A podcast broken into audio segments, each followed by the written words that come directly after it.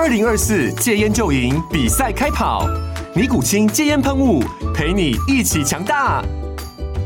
戒烟不容易，单靠意志力戒烟的人，时常无法克服戒断症状而失败。尼古清戒烟喷雾将是你的神队友，简单一喷，药品急速释放，立即缓解七大戒断症状，不限场合提高戒烟成功率。除了尼古清神队友，你还可以寻求专业医疗人员协助，一起迈向戒烟成功之路。尼古清戒烟喷雾，用科学方法戒烟，请咨询全台各大药局及戒烟门诊。本广告由尼古清戒烟喷雾、卫部药书字第零二七八三五号提供。嘉安嘉护股份有限公司，台北市中山区民生东路三段二号十楼，北市卫药广字第一一三零三零一九零号。尼古清戒烟喷雾，相伴每个新开始。天哪，时间不够，事情老是做不完，怎么办？别担心，就让高校人生商学院每周陪你充充电，找到方法不抱怨。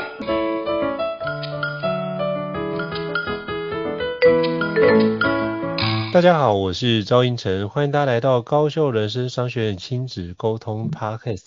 不知道过去各位有没有曾经想说，未来自己要长成什么样子呢？那你是透过自学的方式来形塑自己，并且探索个人的天赋吗？我相信很多的听众都是从大学之后，甚至进入职场之后才开始做。可是你有没有想过，如果你是从你中学时代，或是从你小学时代就开始这样做的话，你有没有觉得你的人生会变得大不同？那最近呢，因为就是好朋友 Brenda 布姐的一个关系哦，我在她脸书上看到的一篇文章，让我觉得非常非常的惊讶跟惊喜哦，就是她参加了一个 podcast 的访谈，那个 podcast 叫做《心悦诚服》，那就是有 Jerry 爸爸跟 Lawrence 两个人一起访问，就是布姐哦。那这访问的过程，布姐就提到，就是 Lawrence 真的是一个非常优秀，他就从国中已经做 YouTube，然后已经有十几万的一个订阅，我觉得哇塞，一个国中生就这么优秀，那一定从小就开始做非常多的累积哦。那今天非常荣幸能够邀请到心悦诚服 Podcast 的主持人，也就是 Jerry 爸爸跟 Lawrence 莅临高校人生商学，邀请两位来跟我们聊聊如何塑造未来的自己，运用自学来探索个人的天赋。那我们欢迎 Jerry 爸爸跟 Lawrence。Hello，Jerry 爸爸跟 Lawrence，你好。嗨，应成老师你好，老师好，你好你好，哎，欢迎 Jerry 爸爸跟 Lawrence。哎，很开心也很荣幸可以来参加应成老师的节目，因为在参加今天的节目之前，其实我也是透过布姐的介绍，然后啊听 Brenda 提到胤丞老师的这种丰功伟绩，我们觉得是我们一个学习非常好的对象，所以很开心今天可以来上胤丞老师的节目。是非常感谢 Jerry 爸爸，没有，我那不是我丰功伟绩，因为布姐的丰功伟业更多，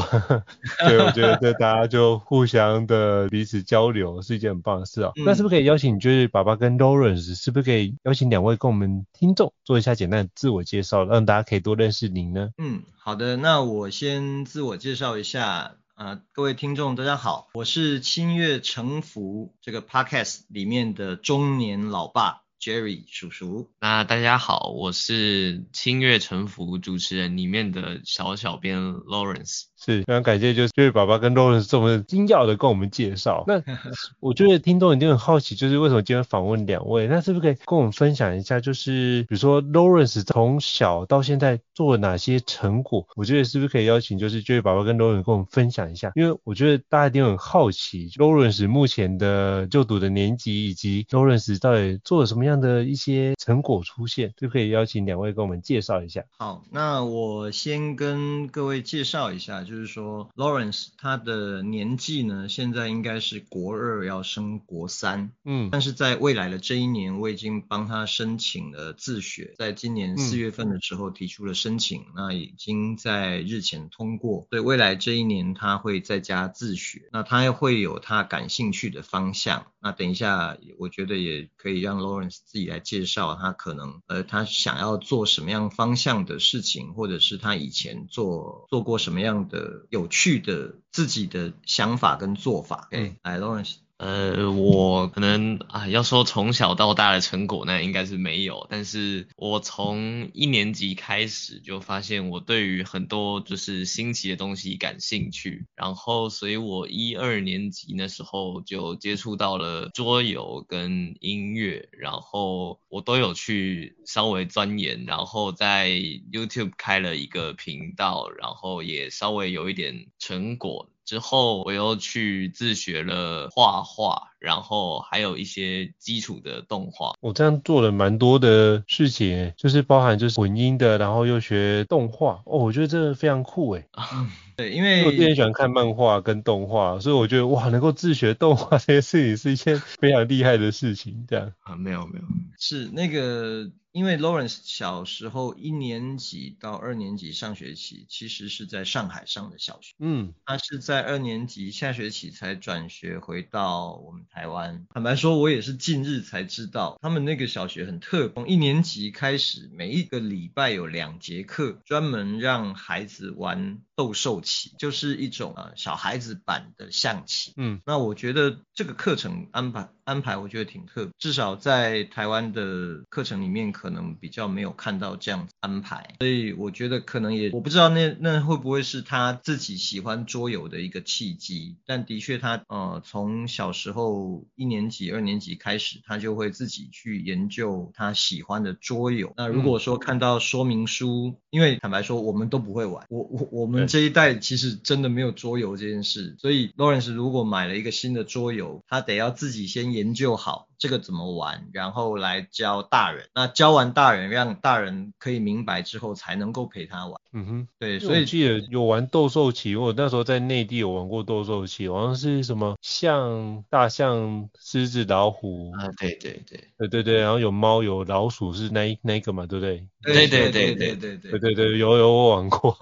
然后都去玩，觉得很新鲜，然后每个人有八八个棋子的样子，对，好像对，然后那个。Lawrence 他也是前两天我们在玩的时候，坦白说我一直输他，然后我就想说，嗯、为什么你的斗兽棋这么强？他说，嗯，我可是当年吴娇昌小学全校斗兽棋比赛的亚军，那个时候他才二年级，对，嗯、然后好，他说一个冠军是。就是非常厉害，是一个五年级，就是让他三步他都赢不了，对。嗯，因为我发现斗兽棋它很考验，就是你不只是思考这一步，你要在思考的是你不同的动物之间如何去做搭配，然后如何去预测对方的下一步，甚至是下好几步他会做什么样的动作，你想要先做相关的一个铺垫。对我对我来说，觉得那是一个非常考验就是脑力的一个桌游的游戏。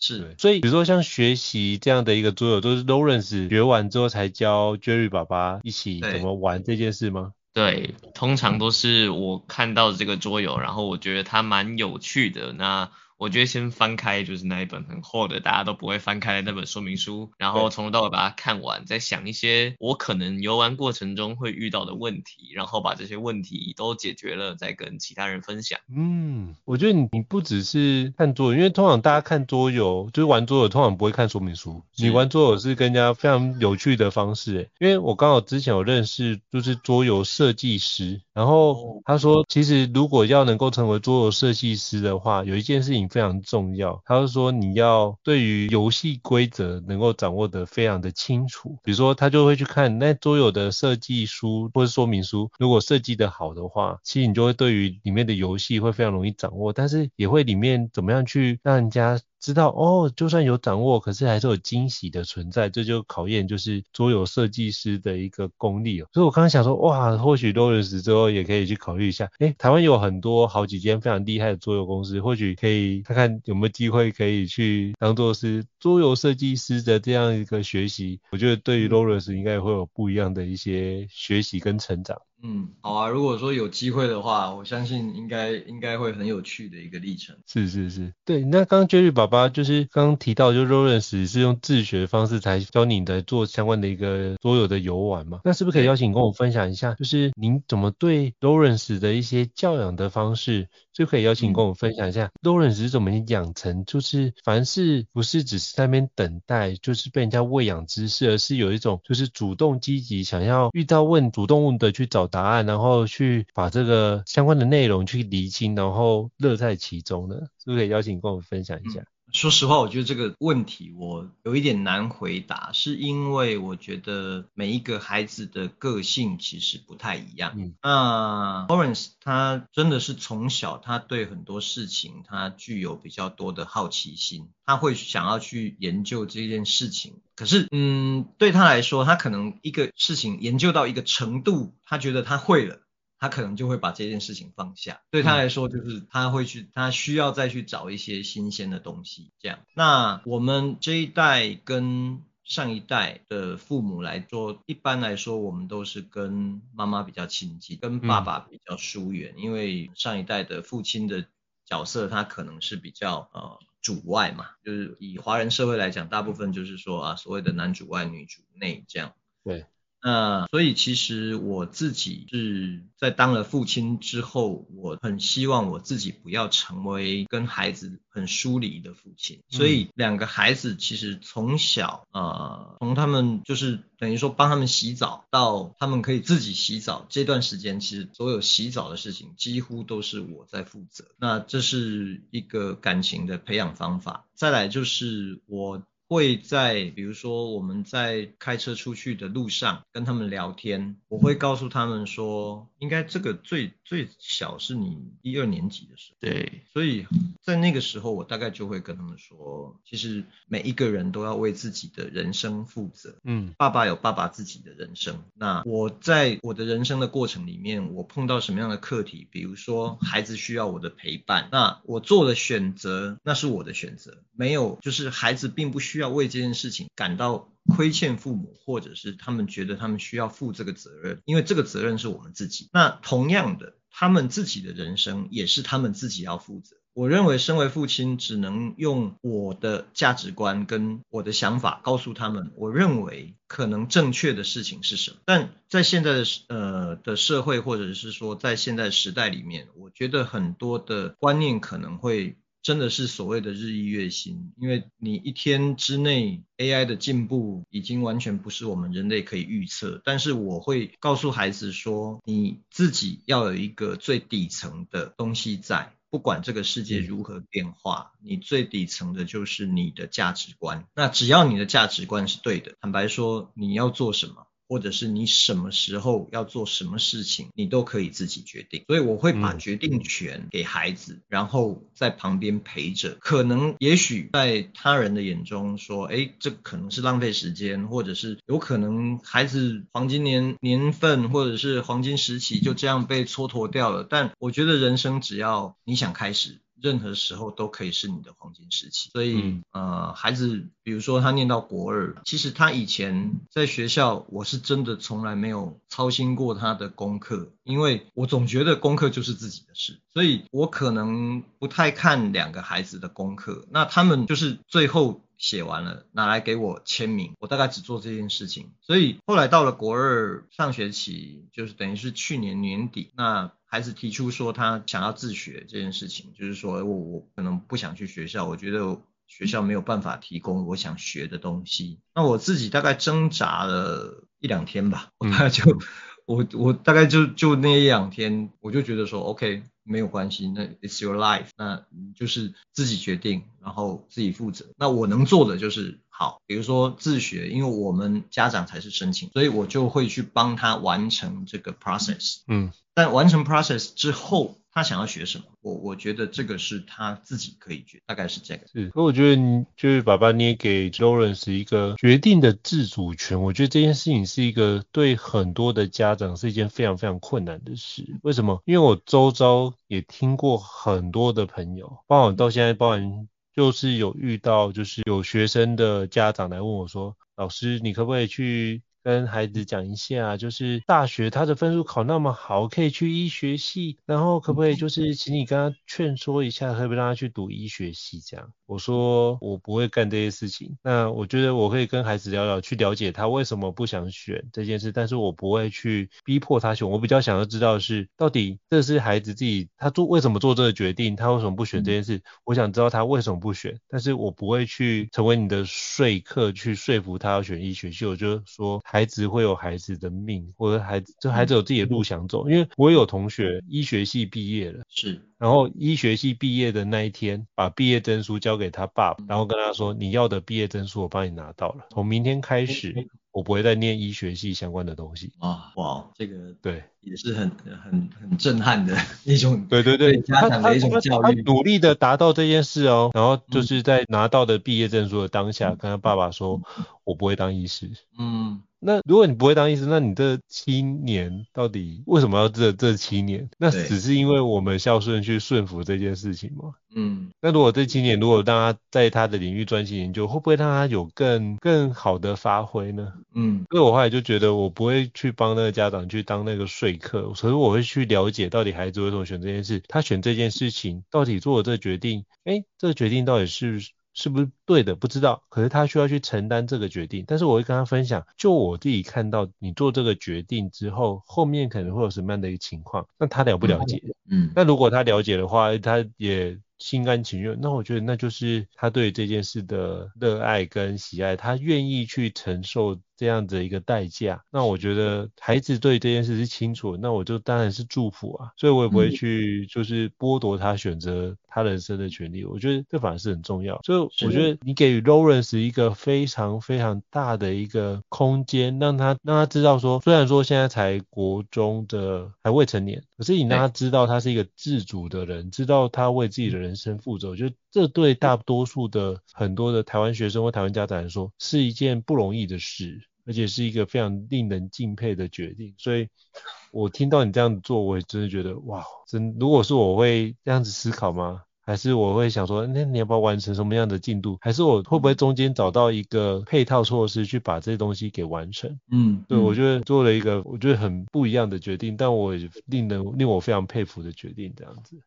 对，因为这个我大概可以再分享一个，就是说我们在申请自学的最后一关其实是家长的面试，嗯、那就是评审委员他们其实是面试家长，他不是面试孩。对，那他就会问说，哎，为什呃为什么要自学啊？是有什么样的情况？其中有一个评委他就给了我一个建议说，哎，其实现在因为国民义务教育嘛，那要不要跟如果孩子真的不想去学校，要不要跟学校呃讨论一下，用比较宽松的方式给分？那反正也是可以拿到国中这个学历啊，要不然这样会不会你们学的内容跟课纲不一样？就是类似这样的说法。嗯，那我当时当然就是呃就说哦没有，我我觉得我想让孩子学他自己想。那我心里面的 OS 其实是因为觉得这一年的时间就是他人生里面的。那我们当然可以混到学历，可是那个对他来讲，我反而是如果所以其实。呃，审核回来那天，应该 Lawrence 记得嘛？嗯，对，就是我就是跟 Lawrence 说，不管我们审核有没有过，没有关系，你想做什么，我爸陪着你，那用我们自己的步调跟节奏走，嗯，不用去管。谁会觉得说，哎，为什么你你一个学龄的孩子在家不上学？我我我我跟他们说，这个这个真的不是那么重要，重要的是你有找到你自己生活的目标感。对，这真的是不容易。我觉得你刚刚讲那一段让我想到一个知名的文学家叫杨绛，他是明初一个叫做、哦、他是钱钟书先生的夫人，嗯、那他就是活得非常的长寿，然后一百零五岁才辞世哦。嗯、我记得他曾经有一段话是讲说，就是人生是自己的与他人没有任何的关系，所以你要做到什么样的环节，还是回过头来，别人讲什么样的闲话，其实那些东西真的不用在意。你回过来还是过自己的人生，之后你才知道，就是到最后才知道世界是自己的，跟他人毫无关系。因为他那句话是这样写：我们曾如此渴望命运的波澜，到最后才发现，人生最曼妙的风景，幸至内心的淡定与从容。我们曾如此期盼外界的认可，嗯、到最后才知道世界是自己的，与他人毫无关系。可我觉得你从这么早就已经把那个个人为发展中心，让这件事情知道，我觉得这是一个非常难能可贵的一个意义。嗯，真的，我真的非常佩服。是，可能因为我常跟 Lawrence 说啦，就是说，嗯、我爸很抱歉没有办法让你变变成富二代，但也许你自己可以努力变成富一代。那或者是你自你有你自己的目标，其实不赚钱也没有关系。比如说他他可能最近想做的事情，他也不一定是为了盈利，他他就是觉得诶他想做这件事。那我在我的眼光看起来，只要是合规合法，那我我都觉得符合我们自己最底层的那个价值观是对的。那我。觉得都可以试，因为人生的光谱有太多未知，所以即使我活到这个年纪，我也完全不敢说一句就是孔子说的“四十而不惑”。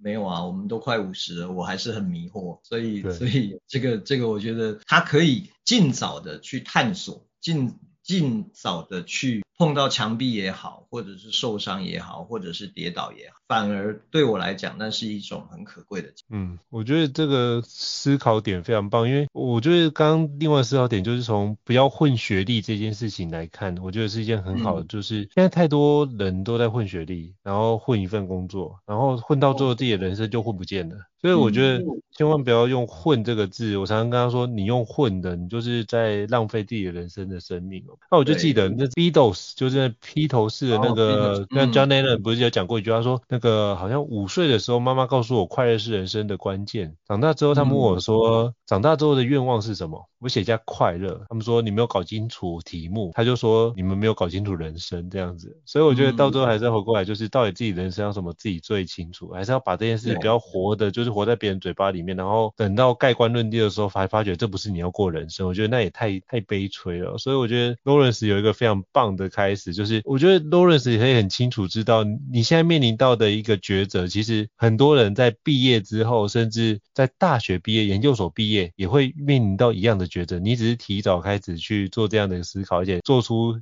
勇敢的选择，我觉得这是一个非常难能可贵的一件事情。嗯。对，那可不可以邀请就 Lawrence 跟我们分享一下，刚刚比如说就是爸爸有提到你从小学就开始对很多事情有兴趣，当时候你是怎么样去透过网络来找到一些资讯来帮助你做自学？是不是可以跟我们分享一下你过往的一些方式，你怎么去运用的？我觉得我自学对，通常都是透过网络，然后我觉得现代网络要找到东西就是真的不难，然后你只要对这个东西有好奇心，然后你上网络去。去搜寻，你慢慢找，然后排除你不要的东西，就是慢慢可以看到你的答案这样。那那比如说这么多的资讯，有些会是真的，有些可能是有假资讯，但你怎么在过程中怎么去筛选这些事情？因为其实现在很多人都会直接直接做什么，就是网络给他什么，他就直接吸收。是。可是我觉得你在这个过程，包含你学混音也好，或者学很多有兴趣的事情，动画也好，一定有一些你觉得哎、欸、看完之后有收获，有些看完觉得哎、欸、这个就是在胡扯的状态，那你怎么去做这样的一个判断？嗯，我觉得是就是我自己都是一个一个慢慢试啦，就是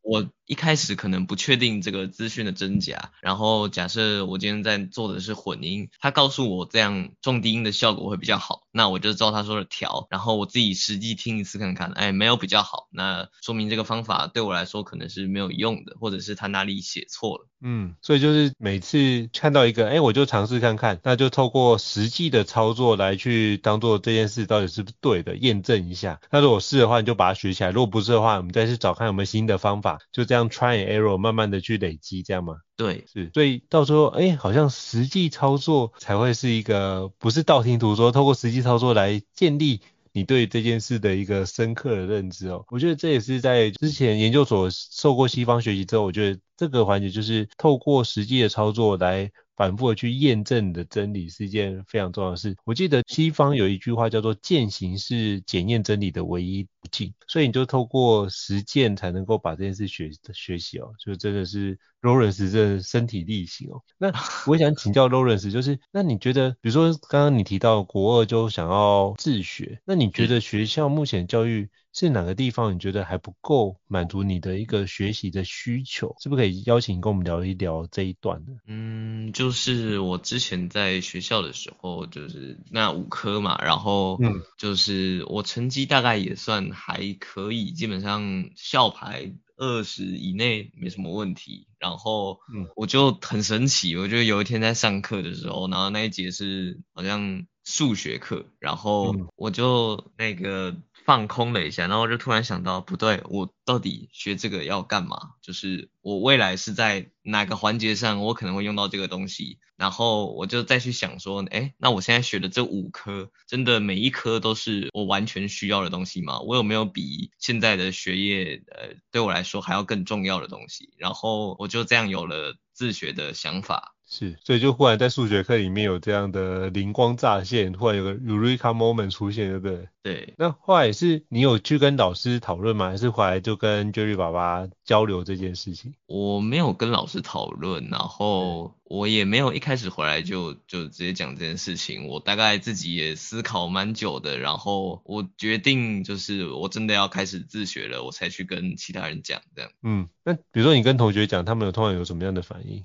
呃，就是我同学可能大部分会觉得说，就是你现在要学好你这些就是基本的东西，然后你长大才能怎么样怎么样，就是当一个好员工之类的。然后我就很想问他说，那为什么要当一个好员工？我不能做自己想做的事吗？就表示很多大部分其实他也不知道答案，然后就可能就还是会有以前我们所谓的就是把书读好，那你就会进入好大学，进入好大学就会找到一份好工作，然后你的人生就此就幸福美满，好像童话故事 一样。就我发现我们弟体验一下，发觉完全不是这么一回事啊。对，所以跟瑞瑞爸爸说什么四十而不惑，对我们到现在四十岁以上，我们还是觉得很疑惑，对人生很多的一些看见。所以这疑惑的存在，并不会因为年纪增长而有所改变，可是对于你对很多事情的看的通透性，是不是能够看得更通透，看得更透彻，才是很关键。我觉得 Lawrence 已经把很多的。大家想不通的事情想的还蛮透彻的，我觉得你的想法很多，甚至比很多的大学生都还清楚。甚至最近有一部片非常红嘛，就是三道猴子的一生嘛。我觉得你的思考逻辑比三道猴子更清楚一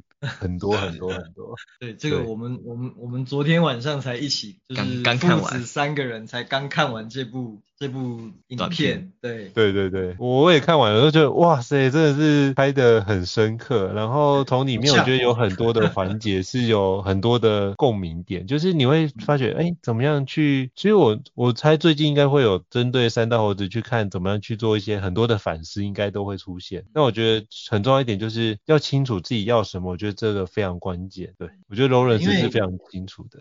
嗯，Lawrence 我觉得。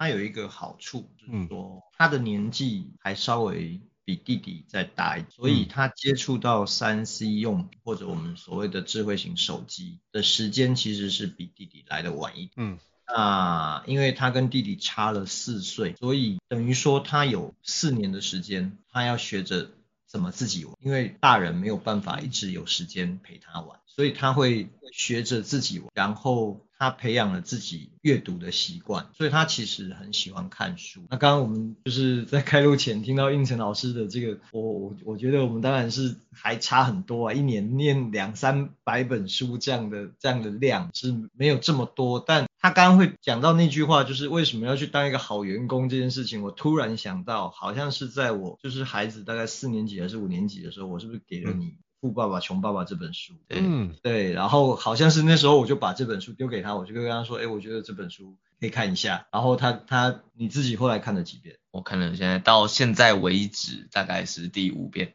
哦，他已经看了第五遍，所以罗伯特清崎先生的知名带经典著作，对，对，就是经典的著作，所以他他自己很多事情他。有他自己的想法，这样。我我觉得我开窍的太晚，我大学才开始，我就觉得哇塞，真的是这这未来不可限量。就是我觉得这个这件事情对于华人的所有教育来说，最不容易教的一件事，或是教的最隐晦的一件事，就是财商思维。嗯，所以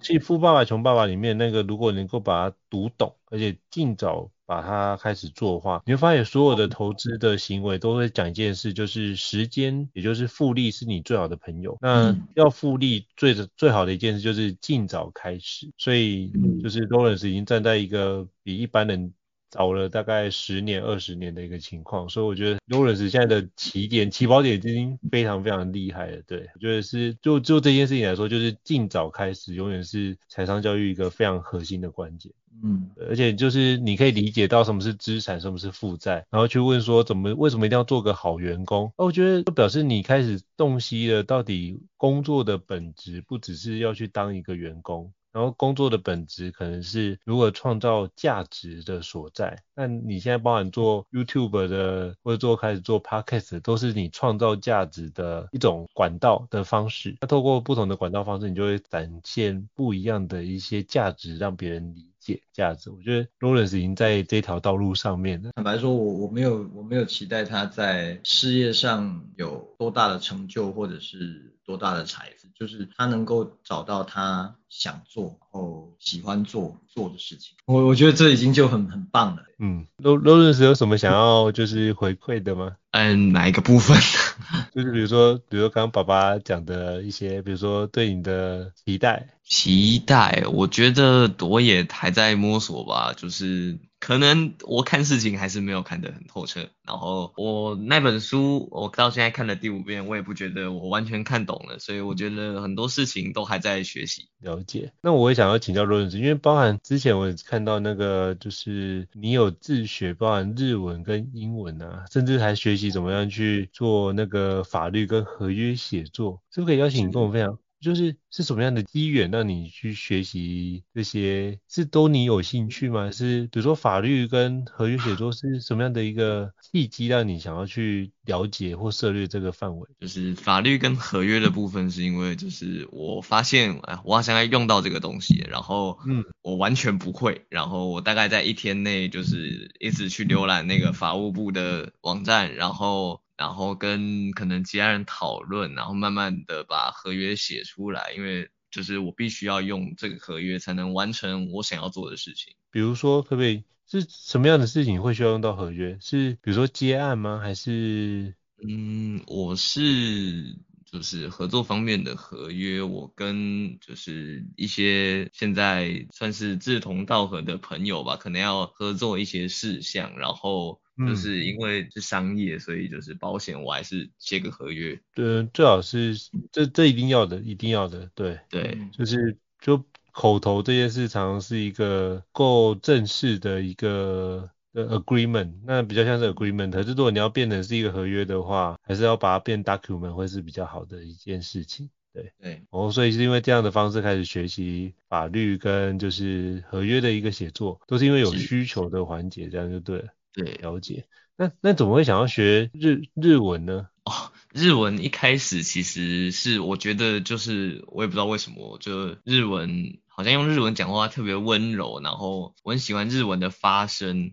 然后后来也是因为可能要跟我沟通的对象他只会用日文，或者是我在看的网站它只有日文，然后就逼不得已要学一点日文，然后我才能读懂这些资讯。哦，是动漫网站吗？就比较多都日文的部分。嗯，我现在在跟有一些日本的可能创作家他们在沟通，然后就是就是他们英文比较差，所以只能用日文。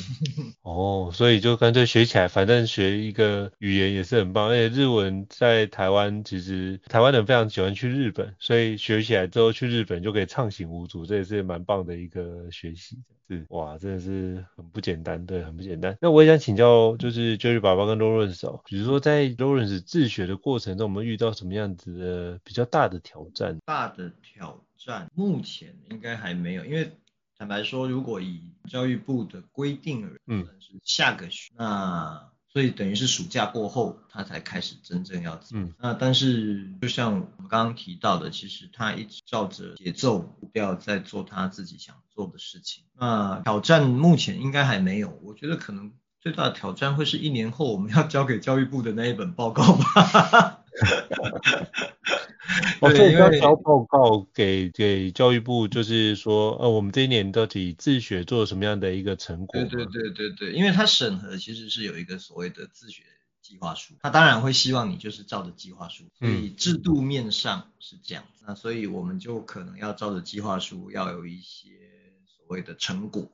他们要有一些 results，他他让教育部确定说，哦，OK，这个孩子他是有在学习，所以，嗯嗯。嗯，对，我觉得可能最目前我可以想得到最大的战，就是如果以自学这件事情来，觉得这个部分，嗯、那其他的部分，我觉得也可以让 Lawrence 分享一下，就是说他在家里的这段时间，说他觉得。好跟不好，就是他有去学校跟没有去学校的跟不好。坦白说，我我之前也没有问过他这个问题，所以刚好今天应成老师问了，我也想听听看。嗯，我觉得就是没有去学校的好处，但是我现在一天二十四小时啊，时间都是我的，然后我要学什么，要学多久，然后怎么学都是我决定的，所以相对学校来说，就是。那个可以思考的空间，或者是说自由度会更高，但是我目前发现最大的坏处就是我没有同学，就是我没有可以呃，就是扩展人脉的一个交际场所。那你觉得对你来说困扰的点在哪？是你不知道怎么，是没有人可以分享你的成果吗？还是说没有人可以交流？嗯，我觉得就是最难的，可能不是没有办法交流，因为毕竟可能我现在去学校，然后我可以跟我同学交流，然后他们应该也听不懂，然后呃，可能对我来说最大的困扰就是我没有办法练习社交这个行为，就是我自己觉得我比较不善于。跟对方讲话，甚至是面谈，然后学校是一个很好的练习场所，但是我现在没有。嗯，所以你现在是一个人自学，那怎么没有想考虑，比如说加入一个自学团体呢？因为我相信好像各个县市也都有这样的一个自学的团体，那会成为是一个考虑的选项吗？嗯，我曾经有看过，但是我就觉得可能。跟我要的不太一样，我觉得自学只是一个形式，然后它对我来说当然是越自由越好，我还是照着自己的步调在做自己的事。了解，所以它有它的好，也有它对你可能相对弱化掉某些，比如说社交或是交流的一些同才的一些机会，所以你就或许可以思考看，哎、嗯，你今天讲出来，我觉得这很棒，那或许可以思考看如何中间找到一个平衡点，或许是一个。不错的角度，可是我觉得你的应对进退都很很棒啊，怎么会有这种担心？刚刚从你的对话跟分享的回馈的部分，我觉得你都有接到，比如说我抛给你的问题，或者是你的对话，我觉得都是一个非常非常优质的一个状态。我觉得就是跟可能前阵子我我相比是有进步啦，因为前阵子我刚好因为一些因素，我要面试一下网络上的网友，然后我大概在一天内面试了三十个人，然后在那个礼拜大概跟超过一百个人交流，所以我觉得算是有练习到一些社交技巧。我觉得。不容易，就是哇，在这么短时间要这么浓缩，其实就就是可以帮助你做很好的一些练习。其实做 podcast 对我来说也是一个很好练习。那我觉得你们现在也开始做呃很多 podcast 的内容，也访问的的相关的听众。哎，我觉得这个从第一集开始听到现在，我觉得 Lawrence 的那个口条跟问话的一个方式，我觉得都有很不错的一个进展，这样。那是不是可以邀请就是 Jerry 爸爸跟 Lawrence 跟我们介绍一下音乐城府这个 Podcast 呢？好，我来介绍一下我们的 Podcast 的节目。那当时会取这个名字呢，其实是在我们去垦丁回来的路上，对，车上，我们两个在聊天，嗯、然后就聊到说，哎，我们有一本书，我自己看了，我觉得很好看。那那本书就是在我们的应该是第三集、第四集，我有点忘了，就是偶尔不振作也没关系。那那本书我自己看了，觉得很受用，我就跟 Lawrence 说，诶，我觉得这本书还不错，你可以看一下。然后我们在聊说我们还可以一起做一些什么事情的时候，我们当时就决定了说，诶，OK，那也许我们可以来做一个 Podcast。那这个 Podcast 是由亲子。等于是我跟 Lawrence 两个人一起做，而且是针对可能是一个事件，可能是一个观点，可能是一本书发表不太一样的，或者是甚至有的，其实我们的立场也是一致的。对 对，所以就是发表我们各自的看那在节目里面做探讨，我觉得这个对我来讲是一个，我我我常我跟 Lawrence 说过这句话，就是说其实。他圆了我，因为我以前念书时期包含高中到大学时期，其实我最喜欢的就是听广。那我当时最大的愿望是去 ICRT 成为一个专业的 DJ。嗯，那但后来没有嘛，后后来没有 没有做这件事情，但还是用嘴巴在在挣钱，因为呃后来做了教育行业，然后呃包含到后来到对岸去工作做管理，其实都是在跟人接触。那刚刚 Lawrence 有提到他的社交，可能他自己觉得对他来说可能是比较呃需要做一点补强跟学习，是因为呃 Lawrence 我觉得在我的眼光看起来，可能这是一个身为父亲的一个眼光看起来，就是他是一个比较高敏感，然后对陌生的人事物都比较谨慎的人。那这一点我觉得他也是从小就表现出大概有这个倾向。所以，呃，他刚刚会会提到说，他可能如果没有经过刻意的练习，他没有办法跟不认识的人去做很好的沟通。我我觉得他会自己有这个感受，是因为这样。那做青乐诚府这个 podcast，我觉得对我来说，除了我们刚刚讲的圆梦之外，我觉得更重要的一点是，我们其实那个时间是有一点强迫自己，然后做一个老爸跟孩子之间的沟通桥梁，因为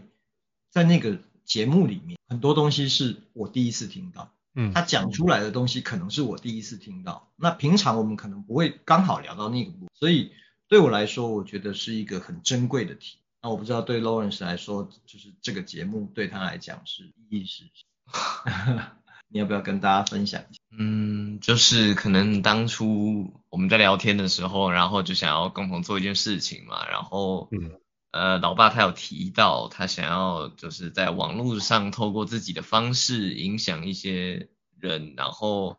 然后我们又讨论来讨论去，我我就跟他说，那要不要干脆做 YouTube？然后他跟我说他不想露脸，然后我就在就是各种条件下，我就选择了。Podcaster，我觉得这是最有可能的一种方式，然后就一直做做做做到现在。我觉得这也是蛮蛮棒的，因为我听起来发现，哎，两位对话很有很有趣，就是我觉得观点是很多时候会不一样，可是我觉得那个到最后有些观点又很一致，所以我觉得哇，就是两代的观点不同，但是很多的一个底层的那价值观是一致的。我觉得这个彼此对话起来是一件。很有趣的一个一个组合，然后就哇，然后爸爸跟儿子可以一起主持一个节目，我会觉得这是一个非常棒的一个回忆，我觉得这是一个非常好的开始。对，因为当时我们做这个节目的时候，那个 Brenda 其实我们刚刚提到不姐，她其实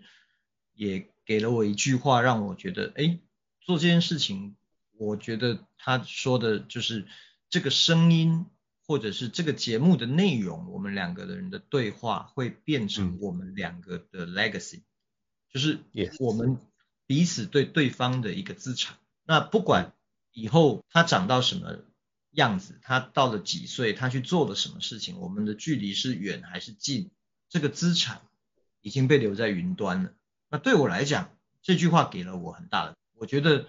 这句话会让我觉得去做 podcast 这件事情，我们。已经得到了最珍贵的东西，我觉得这是一个非常棒，因为我那时候做 podcast 的时候，其实也想说，那时候刚好疫情期间嘛，然后我一个好朋友在国外的好朋友，然后之前我就去他结婚的时候，我就去国外参加婚礼，然后呢，就因为疫情期间就是。他们家十二个亲戚，然后有几个亲戚就是因为 COVID-19 就这样辞世啊。然后我觉得这真的是就是世事无常。然后想说，那能不能留一个东西？我就想说，会不会哪一天我也遇到无常的时候，但是我家人如果想念我的声音，或者是孩子想念我声音，我可不可以留一些东西下来？所以我们那时候想说，那我干脆做 podcast 好像是一个不错的一个方式。那起码比如说，假设我忽然发生无常，那孩子长大的过程。他可能会想念爸爸声音，或者是想跟爸爸讨论怎么办，他就找一下，哎，爸爸有没有讲过类似的主题啊？那他就可以去当做是听那一集的内容来，好像爸爸在跟他讲这件事的一些建议，或许也是一种陪伴的功能。我觉得就那个 legacy 的角度正好，就是我们把这件事完成的当下就是最好的祝福。我觉得刚刚 Jerry 老师跟我们教育爸爸跟 Lawrence 这边都觉得讲的一个非常棒的一个分享跟传承，我觉得非常非常佩服两位的一个起心动念以及我们接下来的做法。谢谢应成老师今天的邀请。所以其实我们我们当然我们作为一个新手 Podcaster，我们有太多的事情要请教应成老师，未来在在各方面可能就是会需要向您请益，那就如果说有机会的话，就是。多跟您学习，这样会不会就一起交流，一起交流。非常感谢，就是今天 Jerry 爸爸跟 Lawrence 的莅临高校人生商学院，那我们有更多元而且更多元的观点来跟我们听众做分享哦。那如果各位听众觉得高校人生商学院不错的话，也欢迎在 Apple Podcast 平台上面给我们五星按赞哦。你的支持对我们来说也是一个很棒的一个鼓励。那如果还想听相关的一个主题，也欢迎 email 或讯息让我们知道，我们陆续安排专家。像 Lawrence 爸爸跟就是 Jerry 爸爸跟 Lawrence 这样的一个 非常特别的一个组合来跟各位伙伴、跟各位听众做分享哦。再次感谢 Jerry 爸爸跟 Lawrence，谢谢谢谢你们的莅临，谢谢谢谢老师，好，拜拜拜拜。高校人生商学院，掌握人生选择权。